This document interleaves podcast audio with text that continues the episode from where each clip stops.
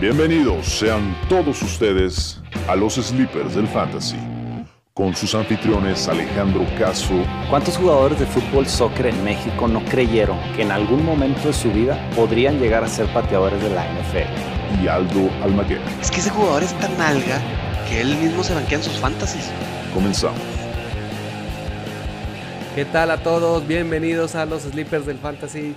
Yo soy Aldo Almaguer, me acompaña otro día, otro episodio, Alex Caso. ¿Cómo estás, Alex? Bien contento, Aldiño, porque mis Colts ganaron contra un digno rival con los Green Bay Packers, un juego muy, muy reñido. Nos fuimos a overtime y ahí mi amigo Rodrigo Blankenship dio el kilo y, y nos metió ahí en la pelea en, la, en el juego divisional que tenemos la próxima semana contra los Titans de Tennessee. Muy bien, oye, ¿Y tú se, qué dices? Se, se está poniendo bien ese equipo de los Colts.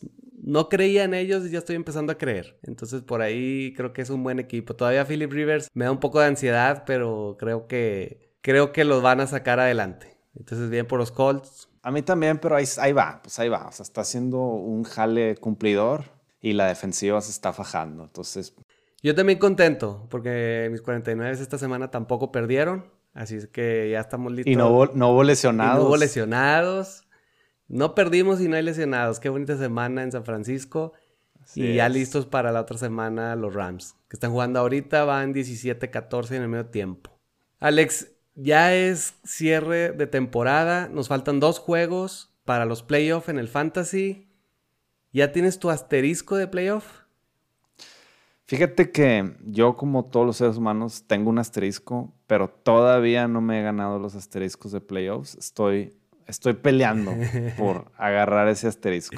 Sí, yo, yo estoy, yo estoy igual que tú, no, no tengo todavía aún el asterisco asegurado, pero ya es tiempo de ponerse las pilas porque hay de tres sopas esta semana, Alex. O ya tienes tu asterisco asegurado, o sea, ya estás en playoff, o ya estás a nada de obtenerlo, o, o estás peleando por el último asterisco disponible, o ya estás de plano eliminado. Y esta semana es importante porque en eso vamos a basar las, las siguientes por ahí, waiver wire que tenemos, el Star and Seed.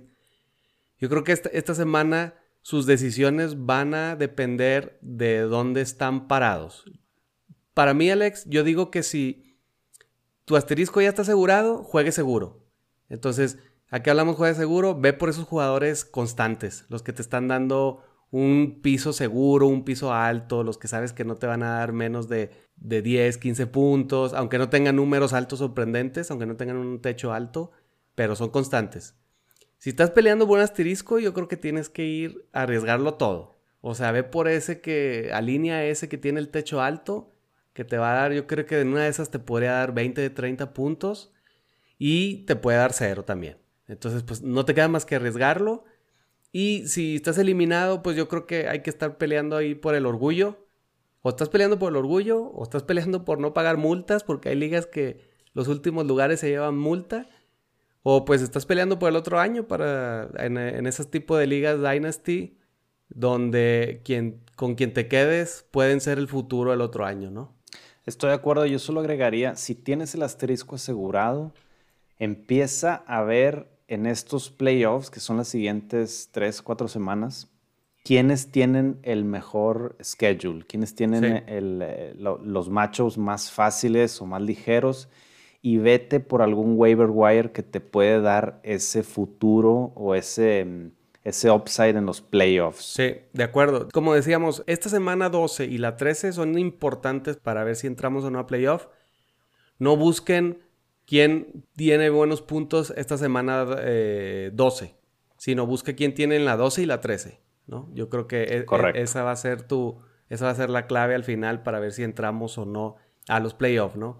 Y pues además, pues es semana de dar gracias en Estados Unidos, Alex, y yo creo que Así es. mi- yo doy gracias por los tres juegos que vamos a tener el, el jueves. Me encanta el día de gracias porque tienes un juego en la mañana, tienes un juego en la tarde y tienes un juego en la noche. Entonces, por ahí digo, aquí en México trabajamos, pero pues en una de esas te, te puedes dar una escapada ahí a ver uno de esos tres juegos.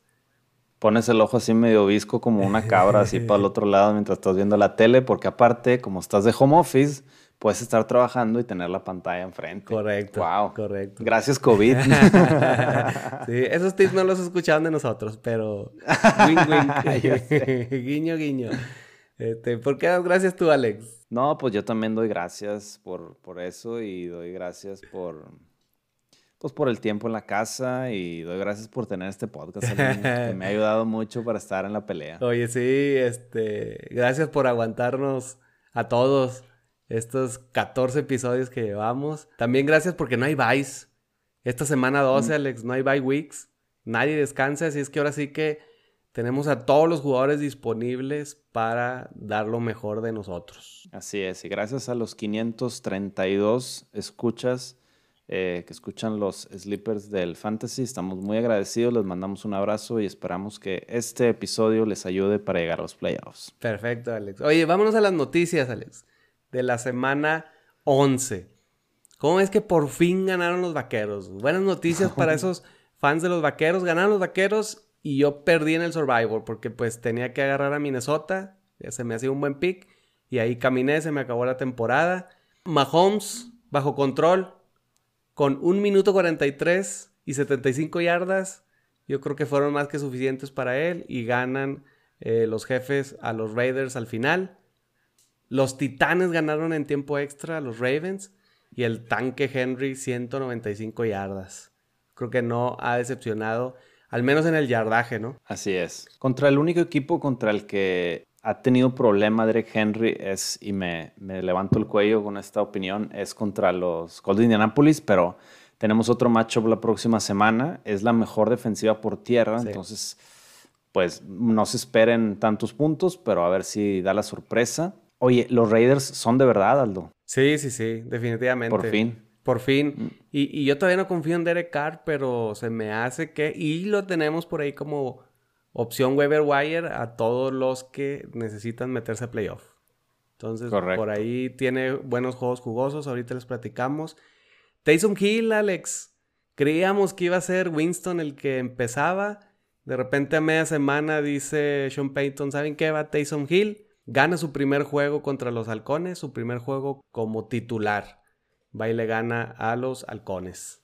Hizo un buen papel Tyson Hill. O sea, yo creo que es lo que nos esperábamos. Un coreback que, corría y un coreback que era bastante rudo. De hecho, tuvo eh, el mayor número de yardaje en el juego y también el mayor número de yardas por aire. Entonces, dio lo que se tenía que dar. Fue contra una defensiva bastante amigable, pero bueno, pues aceptable, ¿no? Y, y, Sean Payton fue muy criticado por esta decisión y al final gana el juego. Sí, de hecho lo criticamos también nosotros a media semana porque confiábamos en Winston, pero pues bueno, al final Tyson Hill sacó la victoria y nos callaron a todos la boca. Así es. Oye, de Sean Watson, ya regresó el de Sean Watson que extrañábamos. Fue y ganan los Tejanos 27-20 a los Patriotas. Y los Steelers, Alex, 10-0 contra Jacksonville. Híjole, yo sigo sin, sin creer que sean de verdad esos Steelers. Ojalá y me callen la boca y, este, y hagan buen papel en los playoffs. ¿Qué crees que pase primero, Aldo? ¿Que los Steelers pierdan su primer juego o que los Jets ganen su primer juego? No, los Steelers pierden. Y, y los Steelers juegan el jueves, en Día de Gracias, jueves por la noche contra Baltimore. Se me hace que a nivel nacional vemos la primera derrota de los Steelers. Va, a estar bueno ese juego, hay que verlo en la noche. Y cambiando de juego, Tua a la banca en el cuarto cuarto y los Delfines caen 13 a 20 contra los Broncos. El, el entrenador dijo, no estaba lesionada ni nada, lo banqueamos porque creíamos que Fitzmagic nos iba a dar la victoria en esos dos minutos o era más capaz. ¿Crees que Tua lo hayan metido en la NFL muy a muy temprana edad. Ya, ya hablamos de esto, eh, ya hablamos de esto y ya dedicamos todo un episodio a la biografía de Tua y su familia y sus orígenes. Amén de si fue antes o fue después, el hecho de que lo tengas que sentar para volver a meter a Magic te pone mucha duda en tu coreback joven y también le pone mucha duda al coach de, pues si ya tomaste esa decisión, tienes que seguir adelante, ¿no? Eh, entonces, no sé si Tua es un QB de verdad. Yo creo que cuando un coreback eh, trae madera, se empieza a ver desde los primeros juegos. tú, aunque se vio bien jugando, se vio bien a mi gusto, a un estilo Tyro Taylor o a un estilo Teddy Bridgewater, pero no a un estilo Lamar Jackson o de Sean Watson. Ok, perfecto, de acuerdo. Y para cerrar las noticias, DJ Moore por fin aparece en el juego de las Panteras y las Panteras blanquean 20 a 0 a los Leones. Las Panteras ahí con coreback nuevo que viene a sustituir a Bridgewater. Se me fue el nombre de este coreback. Teddy Bridgewater y el que lo sustituyó es PJ Walker. PJ Walker. Que viene de la XFL. De la XFL. XFL. Y yo la verdad es que muy decepcionado con DJ Moore. Lo tuve y lo terminé soltando porque es muy inconsistente. Creo que fue algo del coreback, a mi gusto, que le confió mucho a DJ Moore. Eh, Bridgewater tiene sus favoritos, pero importante resaltar que Curtis Samuel eh, siguió siendo constante con los targets que tiene. Trae un promedio de seis targets. Por ahí están mis waiver wires, pero bueno, te dejo para que sigas Ok, ahorita hablamos de él entonces. Y ya para terminar, vámonos a las lesiones, Alex. Yo creo que la más triste de la semana, Joe Burrow. Nuestro favorito, el que iba a romper esos récords fuera de la temporada por torn ACL, ¿no? Se rompió los cruzados, se rompió el MCL, que no tengo ni idea qué es, pero se rompió dos cosas. Y tuvo una rodilla fragmentada. Okay. Fue una super lesión, le doblaron el pie completamente y por ahí se estima que son 9 a 12 meses de recuperación. Válgame. O sea que obviamente está fuera de temporada y ojalá que no esté la 2021, ¿no? Así es. Muy bien. Así es, muy triste eso. También por ahí otra, la Michael Perrine, tuvo por ahí eh, una lesión en el tobillo, salió por ahí del tercer cuarto. Y Randall Cobb con eh, problemas en el dedo, posible entrada al Injury Reserve. Eso significa que al menos tres semanas no lo vamos a tener. Que para términos de fantasy ya se acabó, se nos acabó la temporada con Randall Cobb. Oye, Aldo, tengo un comentario aquí. No hemos hablado de Joe Mixon y el hecho de que lo mandaron al Injury Reserve y estará tres semanas fuera. O sea, es 11, 12 y 13. Pregunta del millón. ¿Valdrá la pena quedarse con Mixon o hay que soltarlo? Esa es buena pregunta y va a depender, como dijimos al principio, de en qué situación estamos. Tenemos a Joe Mixon con los playoffs asegurados, lo dejamos, sí, sin problema. Tenemos a Joe Mixon sin playoff. Yo creo que por ahí vamos a necesitar espacios y Joe Mixon podría ser eh, una lata al final de cuentas. Entonces, yo creo que depende en qué situación están en el fantasy. Por ahí hay, hay ligas que tienen, que agregan un spot por out o por IR. Está Giovanni Bernard también en algunos, en algunos fantasies. Y me, me, da la impresión de que ahora sin Joe Burrow, eh, Cincinnati va a ser un, un equipo más conservador para evitar tantas intercepciones. Y va a empezar a correr más. Entonces, quizás definitivamente si tienes la posibilidad de agarrar a Joe Mixon para esos últimos dos juegos, valdría la pena. Sí, otra noticia, niño, que no va en, en, lesiones, pero sí en COVID. Eh, Mark Ingram y J.K. Dobbins, los dos al protocolo de COVID. Ok, eso nos va a pegar probablemente para el jueves, ¿no? Yo creo que es muy rápido para que los liberen antes del jueves.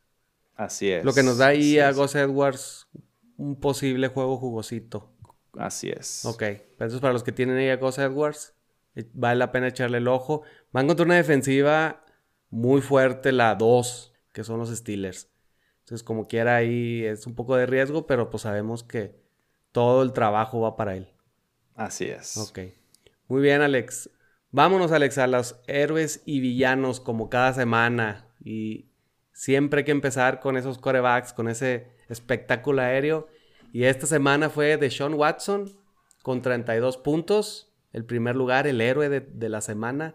Justin Herbert con 28, Taysom Hill con 24. Tyson Hill, que no, que no esperábamos que jugara. Y como villanos, pues Matt Ryan, con cinco puntos, que anda ahí en esa lista, una semana sí, una no, una sí, una no. Tua Tagovailoa con siete puntos y Joe Burrow con once. Digo, Joe Burrow somos un poco injustos porque se lesionó, pero pues todos lo alineamos. Los que lo tuvieron. inclusive dio más puntos que Tua y Matt Ryan. O sea, no, no, hay nada que criticarle a mi amigo Joe. Muy bien. De corredores, Dalvin Cook otra vez fue el héroe de la semana con 25. Clyde Edwards Heller con 21 y Derrick Henry el tanque con 20. Y de villanos, pues Todd Gurley se llevó 3 puntos. Alvin Camara, que no había entrado a esta lista de villanos, 10 puntos. Y Nick Chop con 11 puntos. Aquí lo más sorprendente, ya lo platicábamos fuera del aire, es Nick Chop. Eh, tuvo 20 acarreos por 115 yardas, Aldo. Y aún así se llevó 11 puntos. Por ahí sacó más puntos eh, Karim Hunt, pero solo porque tuvo la anotación. Pero qué bueno este backfield. Cualquiera de los dos corredores me encantaría tenerlo en mi, en mi fantasy. De acuerdo. No es para alarmarnos con Nick Chubb y los 11 puntos. ¿no? definitivamente. Por, por aire, Alex, Keenan Allen, 35 puntos, Adam Tillen, 33 y Tyreek Hill con 27. Fíjate, yo creo que esta semana los receptores fueron los que más puntos dieron, eh, por arriba de los corebacks.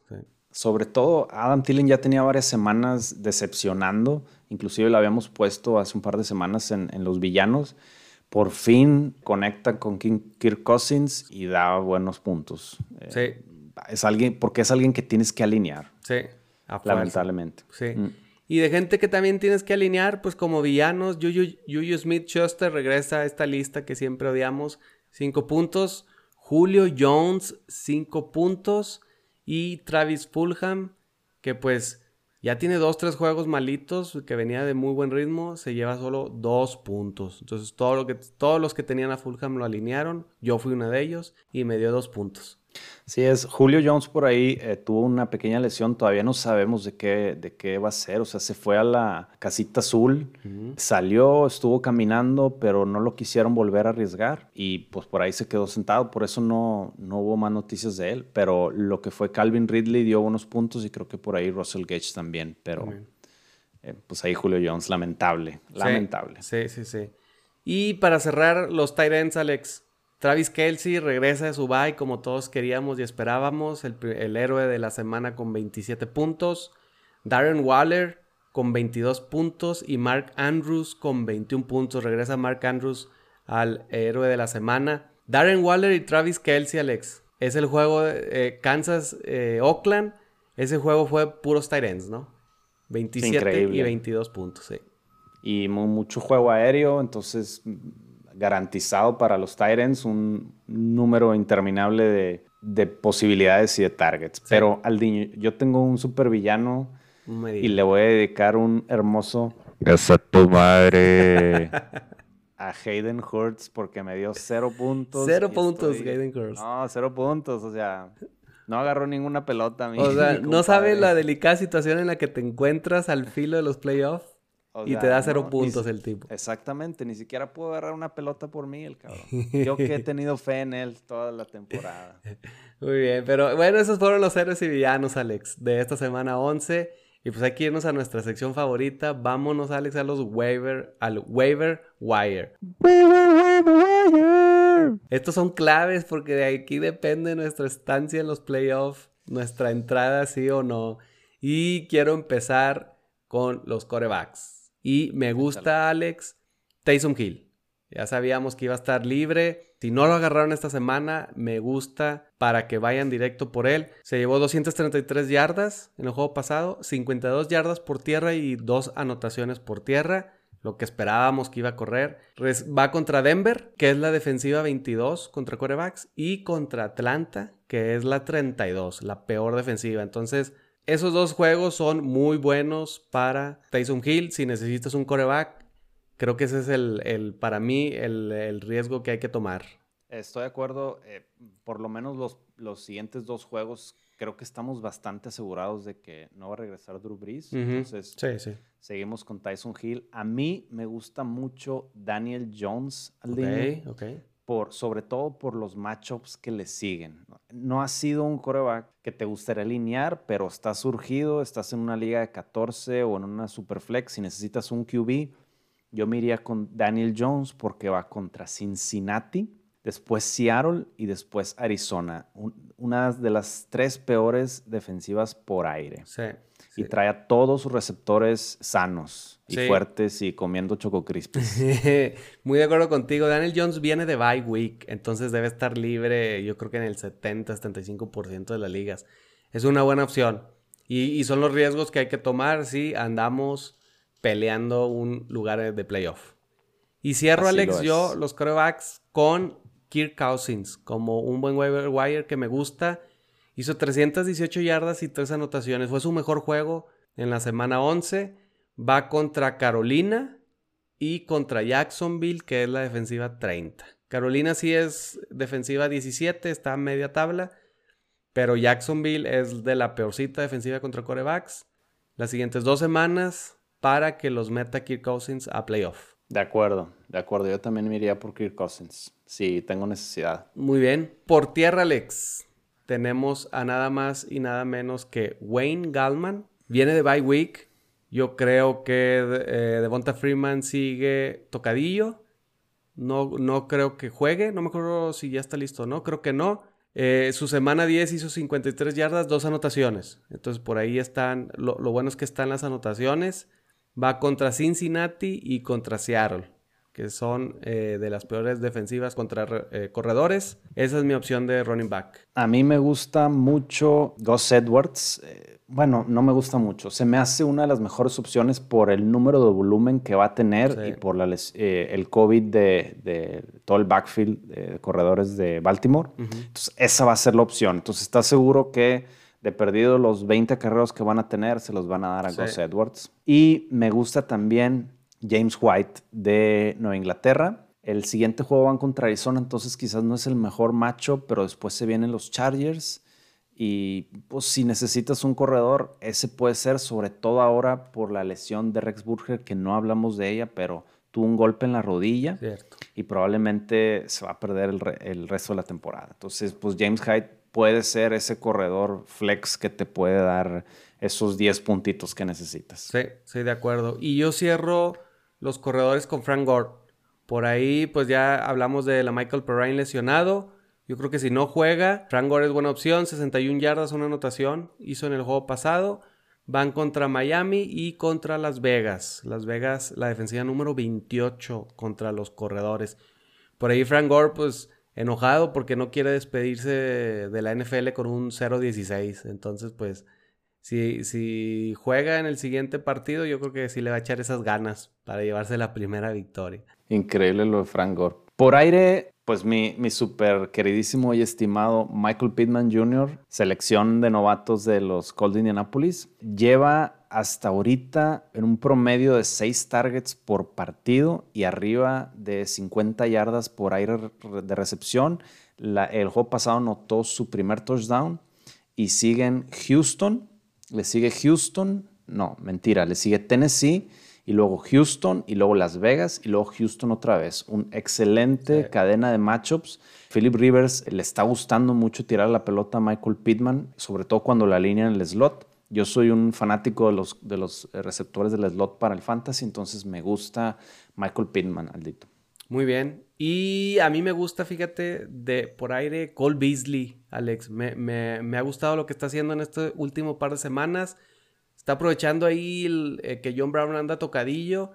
Está libre en el 50% de las ligas. Viene de bye week, así es que probablemente no falta el que lo haya soltado. Me gusta también como opción, sobre todo en ligas PPR. Estoy completamente de acuerdo con Cole Beasley. La única pequeña ahí desventaja es que van contra los Chargers y contra San Francisco, que son buenas defensivas contra receptores. Pero si están los targets, pues están ahí el- el- los puntitos PPR. Entonces me gusta Cole Beasley. Mm, De acuerdo. Y, y quizás Divo Samuel, Aldo, si regresa o no regresa para la semana 12. Pues Kyle Shanahan tiene a Divo Samuel, a Raheem Mostert y me falta uno más. Los tiene como hopeful. Ellos esperan, tienen la esperanza de que si regresen, pues ojalá y sí lo hagan. Entonces yo, yo Ellos y diri- nosotros. Yo, yo diría, ¿mandé? Ellos y nosotros, Ellos y nosotros. también. Yo, yo diría que un 50-50 Divo Samuel. Hay, hay que monitorearlo en la semana, porque yo creo que los que lo tienen, o sea, no creo que esté suelto, sino que ahí lo tienen guardado en banca. Monitorenlo, yo creo que va a ser hasta el sábado o viernes que decida Kyle Shanahan qué hacer, si sí alinean o no, para que, si sí, eh, yo creo que es buen matchup contra Rams para alinearlo. De acuerdo. Y cerramos, Alex, con los Titans del waiver wire. ¿Cómo ves Jordan Atkins? 83 yardas contra New New England en el juego pasado. y va contra Detroit, Indianapolis, que es ahí el que, el, el que no me gusta, El y. Mm. Chicago. Malita la defensiva contra Titans. Sí, eh, el- mi único problema con, con Houston es que mm, tienen otro tight end, no me acuerdo su nombre, y, y dividen mucho los, eh, las alineaciones, pero estoy completamente de acuerdo contigo porque no hay opciones en tight ends. Sí. Quizás eh, Jordan Reed de San Francisco, ¿qué te parece el niño? Fíjate que lo platicamos la semana pasada. Lo, lo, Mm. lo dejamos ahí como échenle un ojo. Yo les decía que están by week, que no gasten un, un spot. Para los que me hicieron caso, vayan y búsquenlo. Eh, va contra el Rams, que es la defensiva 19. Y luego va contra Buffalo, que es de las peores. Es la 29 contra Titans. Entonces yo creo que Jordan Reed puede ser por ahí una buena opción. Sí, estoy de acuerdo con, con ese pick. Muy bien, no, Alex. no, no me queda nada. Sienten a Hayden Hurst porque es una decepción ese jugador. Perfecto, Alex. Bueno, estos fueron los waiver wires. Aquí ya les mandamos unas 12 opciones por ahí para que vayan directo por ellas. ¿Sabes a quién más antes de que, de que pases? Evan Ingram estuvo en bye week Viene bye week, sí. y regresa. Entonces, si está por ahí suelto, agárrenlo. Es un target seguro. Muy buena opción, Alex. Vámonos, Alex, a la parte final de nuestro programa, que es a quién arrancamos y a quién banqueamos, Alex. Así es. ¿Quién te gusta de corebacks para arrancar? Uf, difícil, pero eh, por los matchups, ahí te va. Eh, Matthew Stafford me gusta contra la defensiva de Houston, sobre todo porque regresa Kenny Golladay. Ok. Este, entonces, eh, también va a estar por ahí mm, de Andrew Swift, también regresa. Swift porque estuvo en, regresa. en- en el protocolo de contusión, entonces va a tener más opciones y más armas eh, Matthew Stafford para tirar para los lados en caso de que le hagan presión. Entonces, me gusta Stafford para la siguiente semana. Sí, me gusta a mí, Alex. Hablábamos de él al principio, Derek Carr. Creo que como dices, los Raiders son de verdad. Porque va Derek Carr y los Raiders contra Atlanta, la defensiva número 32, la peor defensiva de la liga contra quarterbacks. Yo creo que aquí es la mera hora de Derek Carr para brillar y si anda en agencia libre, por ahí podría ser nuestra salvación para meternos a playoff. Estoy de acuerdo. Y fíjate, hablando de Derek Carr, se me ocurre también a Nelson Aguilar. No hablamos de él en el waiver wire, pero ya tiene un par de semanas con touchdown Sí. y con más de cuatro targets. Eh, parece que Derek Carr conecta con Nelson Aguilar. Entonces, si está surgido, igual Julio Jones no va a alinear, pues puede ser una opción. De acuerdo. Mm. ¿Con quién cierras al niño? Cierro con este, pero le pongo un poquito, un asterisco por ahí porque sigo sin confiar en él. Solo porque el matchup está jugoso. Es Carson Wentz contra Seattle. La defensiva 31, la penúltima defensiva contra quarterbacks. Si es un juego de puntos, de muchos puntos ya alarmamos con Carson Wentz. Pero por ahí pues está ese asterisquito que no es el Wentz que creíamos. Entonces, pues yo lo, e- este pick lo trato con pinzas. Pero si Sí. le surge, este es el riesgo del que hablábamos. Si necesitan a alguien que los meta a playoff, Carson Wentz, este juego tiene un techo alto, pero como te puede dar 30, te puede dar 5 o menos. De acuerdo. De acuerdo. De esos tres, yo creo que mi opción eh, es eh, Derek Carr. Sí, de acuerdo, eh, coincido Número contigo. uno. Sentamos, Alex, yo creo que siento a Cam Newton contra Arizona. No me gusta Cam Newton. Siento a Ryan Tannehill, obviamente va contra Indianapolis, la defensiva número uno. Y Difícil. siento a Jared Goff contra San Francisco, que es de las, eh, de, de las mejores defensivas por ahí contra corebacks.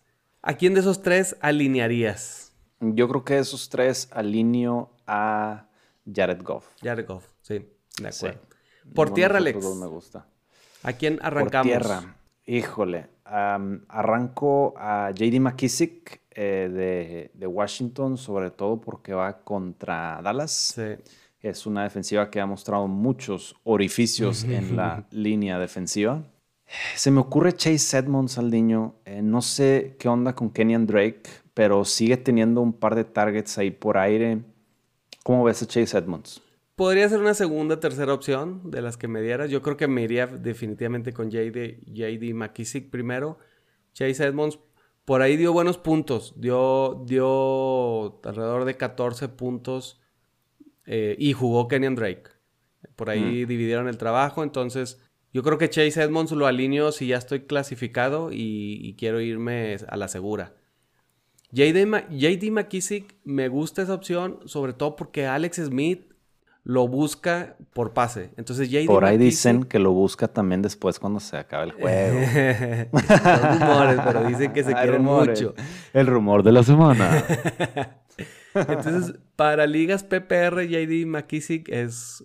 Hay, mucho juguito ahí que, que sacarle. Y pues hay que cerrar con Nah- Naheem Hines. Va contra Tennessee. Digo, es la es defensiva número 19, 20 por ahí contra corredores. Pero viene de buenos juegos ese Naheem, Naheem Hines. Fíjate que tuvo un juego no muy bueno eh, esta jornada. Se la dieron más a Jonathan Taylor. Por ahí Frank Reich, que el coach, está manejando el famoso hot hand, la mano caliente. Y, pero bueno, pues definitivamente uno de esos dos corredores va a hacer puntos y hay que echar el volado. Y tú te vas por Naheem Himes, yo quizás me iría por Jonathan Taylor. Muy bien. Ahí está el, el riesgo que hay que tomar. ¿Y a quién sentamos, Alex? Yo siento a James Robinson de Jacksonville. Entiendo que tiene todos los acarreos. Eh, es una situación tipo la de Gus Edwards, pero va contra una defensiva muy, muy pesada, que es la de Cleveland. Entonces, si tienes alguna otra opción, por ejemplo, Chase Edmonds está libre o JD McKissick está libre, o, mm, yo lo sentaría. Ok. ¿Quién más? Eh, siento también a cualquier corredor de los Broncos, ya sea Melvin Gordon o Philip Lindsay contra eh, la defensiva de Nueva Inglaterra. Y el juego pasado ya vimos, eh, Todd. Gurley no pudo hacer nada contra Nueva Orleans. Sí, Sí. perdón. Sí, eh, es Este- una pared New Orleans, la defensiva número uno contra corredores, de acuerdo contigo. Mm. Y pues quizás cierro con James Conner, que va contra Baltimore. Mm, buen Y pick. por ahí le están dando eh, mucho la pelota a Snell Jr. en la zona de anotación, entonces James Conner no está dando muchos puntos. Quizás valdrá la pena dejarlo un rato en la banca Sí. para que aprenda. Sí, sí, de acuerdo contigo. Por aire, Alex, por aire me gusta Jalen Regor, que va contra Seattle, de las peores defensivas por aire. Me gusta Brandon Cooks también, que va contra Detroit. Y Cole Beasley, como lo habíamos hablado en el waiver wire, que va contra los Chargers. ¿Qué opinas de mis picks? ¿Quién te, ¿Con quién te quedas? ¿Con quién me quedo? Con Cole Beasley. Creo que tiene más eh, targets asegurados Cole Beasley que cualquiera de los anteriores. Sí, de acuerdo. ¿Y a quién sentamos, Alex? ¿A quién te gustaría sentar por aire? Mira, me gustaría sentarlo, pero que no se siente.